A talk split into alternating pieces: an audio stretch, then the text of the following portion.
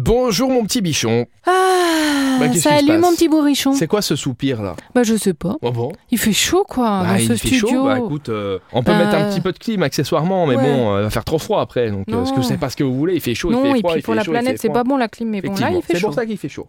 Parce qu'on n'allume pas la clim comme ça ici. Ouais. On commence avec Chiara Dalem. Chiara Dalem. Chiara Dalem, c'est une artiste, une artiste multidisciplinaire qui présentera également son exposition d'œuvres in situ purement thématiques. Ça se passe à l'espace H2O, c'est à Differdange, c'est tout près d'ici. Est-ce que tu es déjà allé voir Chiara Dalem Pas du tout. Dans l'ancien réservoir d'eau, l'artiste se concentre sur le thème de l'eau et sa polarité. L'eau comme un élément vital, comme remède symbolique et comme force élémentaire destructrice. Ce n'est pas pour rien que la grande importance de l'eau a été comptée parmi les quatre éléments primaires par les premiers philosophes. Ça se termine bientôt et ça vaut vraiment le coup d'œil. À l'espace H2O à Differdange. Il y aura un jeu de piste ce week-end. Un jeu de piste qui s'appelle l'échappée bière. C'est organisé par Tourisme Metz.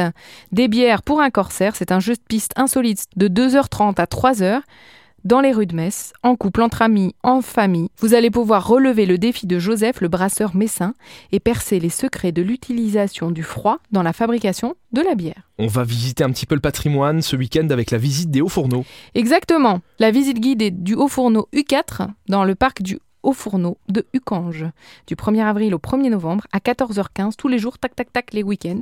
Et ben, vous pouvez visiter ça. Donc euh, moi j'ai déjà visité ceux de Belleval, incroyable. Impressionnant quand même. Hein. C'est, euh, Ah Impressionnant. ces grosses structures d'acier là qui, euh, qui trônent au milieu des villes. Je n'ai encore pas fait celui U4 de Ucange, mais sûrement que l'expérience doit être aussi euh, incroyable. On termine avec un rendez-vous en Moselle luxembourgeoise. Et oui, c'est le célèbre Wine Taste and Enjoy qui revient euh, dimanche de 11h à 20h. C'est le week-end de Pentecôte et donc aussi lundi de 11h à 20h.